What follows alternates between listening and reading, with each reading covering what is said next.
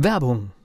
Was passiert, wenn der Chef oder die Chefin eine Auszeit nimmt und die Angestellten auf sich allein gestellt sind? Christian Pukelsheim und Michael Habekorst beschreiben in ihrem Buch Radikal weg die Herausforderungen für Unternehmer und Mitarbeiter, welche Vorbereitung notwendig ist und worauf unbedingt zu achten ist bei einer Auszeit. Radikal weg, wenn der Chef ein Jahr Auszeit nimmt und das Unternehmen dennoch funktioniert. Erschienen im Mentoren Media Verlag www.mentoren-verlag.de der Unternehmer Academy Podcast. Wir machen aus Menschen mit Know-how Unternehmer mit Erfolg. Der Unternehmer Academy Podcast und wir sind immer noch bei dem Radiointerview, das ich vor einigen Jahren mit Thomas Göller führen durfte. Und heute gibt es so zwei wesentliche Punkte. Zum einen, warum Thomas Göller drei Coaching-Ausbildungen hat und überhaupt nicht als Coach arbeitet. Und eine ganz wesentliche Frage, wie komme ich an Kunden? Und darum geht es in diesem Teil des Radiointerviews. Ich habe drei Coaching-Ausbildungen gebraucht, um dann zu lernen, dass ich gar kein Coach bin. Auch keiner sein will. Der Grund ist, ein guter Coach hört zu und stellt Fragen. Und gibt nicht seine eigene Meinung vor, weil die Grundidee im Coaching ist, der Klient, der Coachee, hat die Antwort und die Lösung in seinem eigenen Kopf. Und der Coach hilft, diese eigene Lösung nach vorne zu bringen. Aber zu dem Zeitpunkt war ich schon 15 Jahre Unternehmer. Ich konnte mich da nicht zurückhalten. Ich habe immer meinen eigenen Senf dazu gegeben. Also ich würde es so machen. Und dann meine Lehrer und Ausbilder ganz liebevoll, ja, das ist schön, dass du es so machen würdest. Das nützt nur nichts, weil der Klient muss drauf kommen. Und seine Lösung ist immer die richtige, auch wenn du das anders siehst. Eine eigene, ein eigener Abend über, oder eigener Tag, über den wir reden könnten. Es war nicht meine Baustelle. Ja, wobei ich mir vorstellen kann, dass jemand, der jetzt Coaching im unternehmerischen Bereich haben möchte, auch durchaus mehr ha haben will an Informationen. Das war das, äh, äh, genau das war, war die Realität, dass die, dass die Realität mit der Theorie in der Ausbildung überhaupt nicht übereingestimmt hat. Ja. Weil die Leute waren sehr dankbar, dass ich meinen Senf mit dazu gegeben habe. Die Leute haben sogar gefragt, du bist doch so lange schon Unternehmer, wie, wie würde du es denn machen? Hast du mal einen Tipp oder mal, mal eine Idee? Und einer meiner Ausbilder hat damals gesagt, ja, du darfst ja auch beraten, du darfst ja auch deine Meinung sagen. Du musst dann zum Klient sagen, Achtung, jetzt verlasse ich die Rolle des Coaches und begebe mich in die Rolle des Beraters. Jetzt sage ich dir mal meine Meinung. Jetzt verlasse ich die Rolle des Beraters, begebe mich wieder in die Rolle des Coaches und ganz ehrlich. Das hört sich kompliziert an. Das war nicht meins. Das war überhaupt nicht meins. Nein, es geht ja auch darum, wenn jemand die unternehmerische Erfahrung hat und hat zum Beispiel einen Fehler gemacht, der fatal war, genau. dann ist es ja blöd, diesen Fehler nicht weiterzugeben und zu sagen, hier, das würde ich jetzt nicht machen, weil das und das und das ist die Gefahr. Weil ja. das ist ja einfach an einer Beratungsleistung das Wertvolle, ja. Fehler nicht unbedingt zu machen. Ja, wobei, jetzt äh, muss man aufpassen, weil was wahrscheinlich ein Schrei durch die Gemeinde geht, die vielen Coaches, guten Coaches, die es gibt.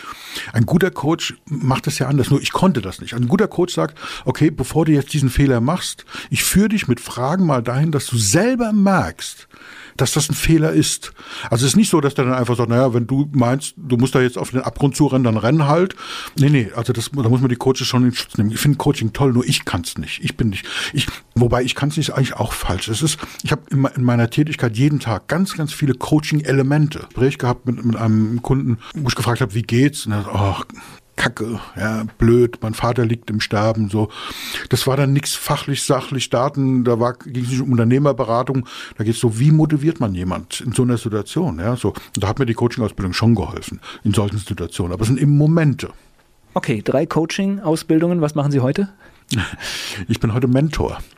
Ich habe lange gegrübelt nach einem Begriff, weil ich natürlich Coaching gemacht habe, habe das auch gern gemacht, aber nicht so, wie meine Ausbilder das wollten. Und ich habe immer wieder beraten, klar, mit der Erfahrung, seit 88 selbstständig.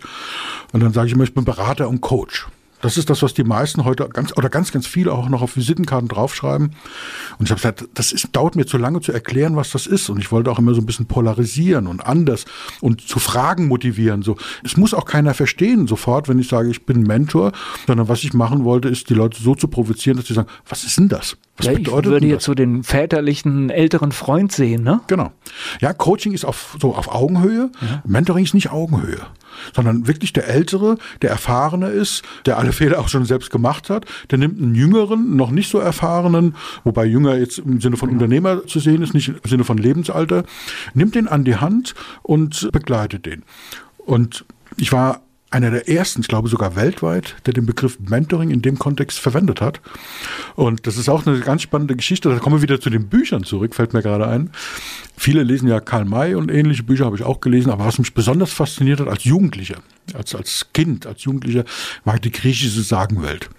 Auch da wieder, meine Mutter hat mir ein Buch geschenkt für Kinder, wo praktisch diese äh, Sagenwelt des Homers in kindgerechter Sprache aufgeteilt war. Und das hat mich total fasziniert. Odysseus und. Troja und dieses Pferd, was man da machen kann, trojanische Pferde.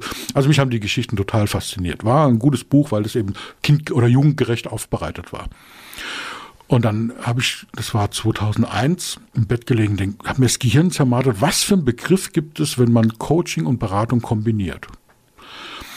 Und plötzlich bin ich wach geworden und denke, Mann, du hast es seit 30 Jahren vor Augen, seit 35, unfassbar. Und zwar, die meisten verwenden zwar den Begriff Mentor und Mentoring, aber wissen gar nicht, dass es einen Herrn Mentor tatsächlich gab. Die meisten kennen den Herrn Odysseus, ja, König von Ithaka. Der hat einen Sohn gehabt, der hieß Telemach und die haben natürlich ständig Krieg geführt. Das haben die damals scheinbar so gemacht, wie heute leider auch. Ja. So, und äh, wenn ein König von Ithaka in den Krieg gezogen ist, gen Troja, dann war die Chance, dass der zurückkommt, relativ gering.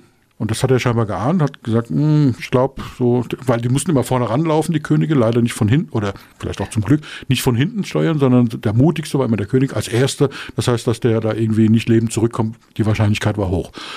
Und Königstümer wurden dann vererbt und hat, sein Sohn war aber zu jung, um König von Ithaka zu werden.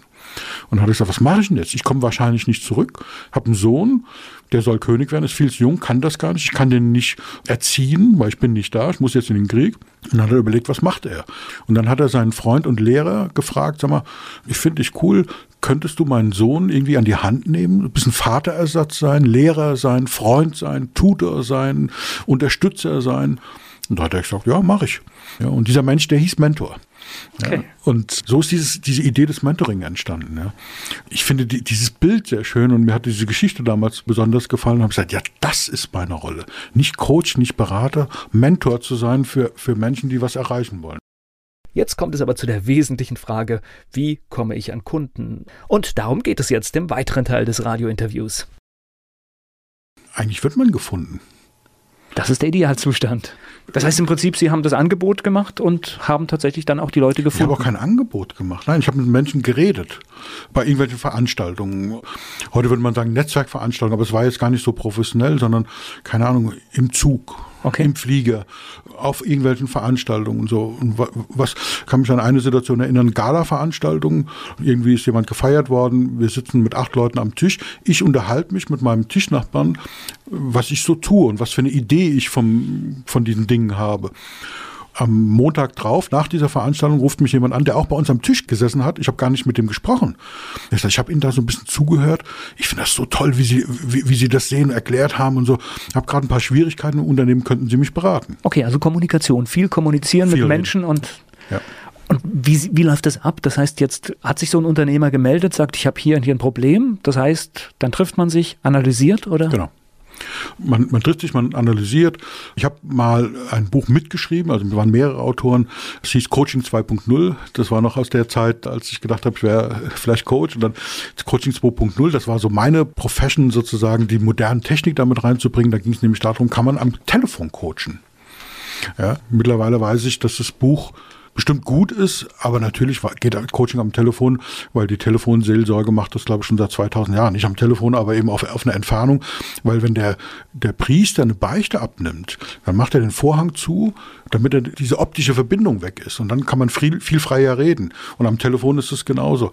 Wie heißt dieser Moderator vom WDR, Domian? Ja. Das ist genau dasselbe. Die Leute, das ist total spannend. Erzählen ich, Dinge, die man eigentlich in der Öffentlichkeit nicht erzählt. Ne? Und der, der, Witz, der Witz ist, die werden ja in irgendeine Redaktion rein eingeschaltet und dann sagt der Redakteur, so, jetzt kommen Sie gleich dran, fünf Minuten noch oder drei Minuten noch und dann stehen die auf und machen die Türen ihrem Zimmer zu, damit der Nachbar nicht hört, was man sagt.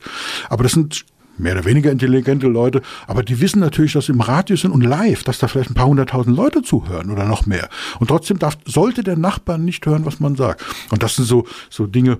Und dann bin ich da auf die Idee gekommen, wie kann man das eben anders machen? Wie kann man äh, das am Telefon machen? Ich habe dann viel beraten übers Telefon. Ich habe Klienten, die habe ich jahrelang begleitet, ohne die ein einziges Mal zu sehen. Noch nicht mal in einem Klärungsgespräch. Also ich wusste schon, wie die aussehen, weil über Xing und Netzwerk. Das geht ja heute so, schnell, ja. Genau. Also das war jetzt nicht, dass das geheim sein musste. Aber es war auch nicht Video, sondern es war wirklich Telefon. Ja. Und das hat sehr, sehr gut funktioniert. Es gab nur einen kleinen Haken, wenn die Leute kamen, so wie Sie vorhin gesagt haben, ich habe ein Problem. Man kann nur eine Stunde oder anderthalb telefonieren, effizient. Und die Probleme sind aber oftmals viel größer wie die, die man beim ersten Mal in der Stunde klären kann. Man muss erstmal gucken, wo kommt derjenige her? Was bringt er mit an Wissen? Was, wie ist die Situation genau? Das heißt, die, die Analyse der Situation, das braucht schon mal einen ganzen Tag. Ja. So, am Telefon kann ich nur eine Stunde telefonieren, dann dauert das schon mal acht, acht Tage am Stück. Geht nicht. Also irgendwie bin ich an Grenzen gestoßen und habe dann gesagt, naja, dann kommen die Leute eben zu mir war immer ein bisschen reisefaul, die meisten sind gefahren. Ich habe gesagt, wie war das mit dem Prophet und dem, äh, dem Berg und so und habe dann gesagt, die Leute kommen alle zu mir. Und das hat gut funktioniert. Nicht immer, aber ein paar Mal musste ich auch durch die Landschaft fahren. Aber in der Regel seit dieser Zeit kommen die Menschen zu mir ins Büro. Und wir machen dann zwei sehr intensive Beratungstage, Arbeitstage, Strategietage, wie ich die heute nenne. Zwei, drei Strategietage, je nach Umfang der, der Aufgabe. Selten nur einer, weil es die Dinge sind komplex in der heutigen Zeit. Und wenn man eine gute Lösung präsentieren will, muss man sehr viel wissen, muss, muss man sehr viel auch eruieren, was bringt derjenige für Fähigkeiten mit. Man kann nicht ein Pauschaltool anbieten, das für jeden gleich ist. Es muss einfach zur Persönlichkeit des Unternehmers passen. Was sind die Probleme? Einfach mal so, so ein Beratungsgespräch, was kommt da alles hoch? Sind das, was ich mir vorstelle, von finanziellen Problemen bis über Führungsprobleme? Ja. Ja, zur Führungsproblem sage ich gleich was. Das sind eher nicht meine Kunden, weil ich mich auf eine spezielle Kundenart spezialisiert habe. Aber es ist leider oftmals das Gleiche. Wie komme ich an Kunden? Wie mache ich mehr Umsatz? Wie mache ich mehr Gewinn? Kriege ich die Bank vom Hals, die jetzt den Hahn zudrehen will? Ja, also es sind nicht so diese schönen Themen, die man sich so wünscht, wie werde ich als Unternehmer glücklich und so. Nee, das sind so richtig harte Fakten. So, wie kriege ich Kunden? Warum willst du mehr Kunden? Ja, weißt du, wenn ich Geld verdiene. Und in der Regel steht man ja da schon oft unter Stress, dass genau. man einfach sagt, hier muss eine Lösung und auch zeitnah kommen, genau. ansonsten genau. hat sich das alles erledigt. Genau. Das ist auch ein großes Problem, dass da wirklich ein großer, großer Druck sind, auch eine Belastung, ja.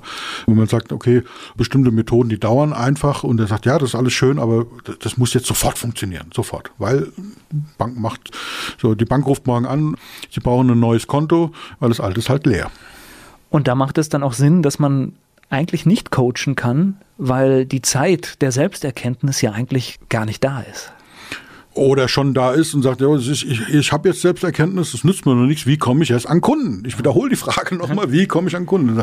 Und, und wie geht das? Das ist alles schön, dass ich, und ich weiß, ich muss auch anders denken und sollte positiver sein, das ist alles gut, prima, und wie komme ich an Kunden?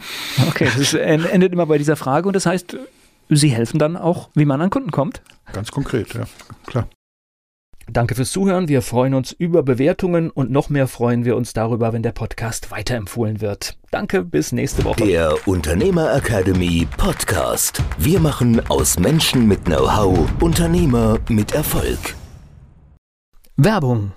Was passiert, wenn der Chef oder die Chefin eine Auszeit nimmt? Und die Angestellten auf sich allein gestellt sind. Christian Pukelsheim und Michael Habekorst beschreiben in ihrem Buch Radikal weg die Herausforderungen für Unternehmer und Mitarbeiter, welche Vorbereitung notwendig ist und worauf unbedingt zu achten ist bei einer Auszeit. Radikal weg, wenn der Chef ein Jahr Auszeit nimmt und das Unternehmen dennoch funktioniert. Erschienen im Mentoren Media Verlag www.mentoren-verlag.de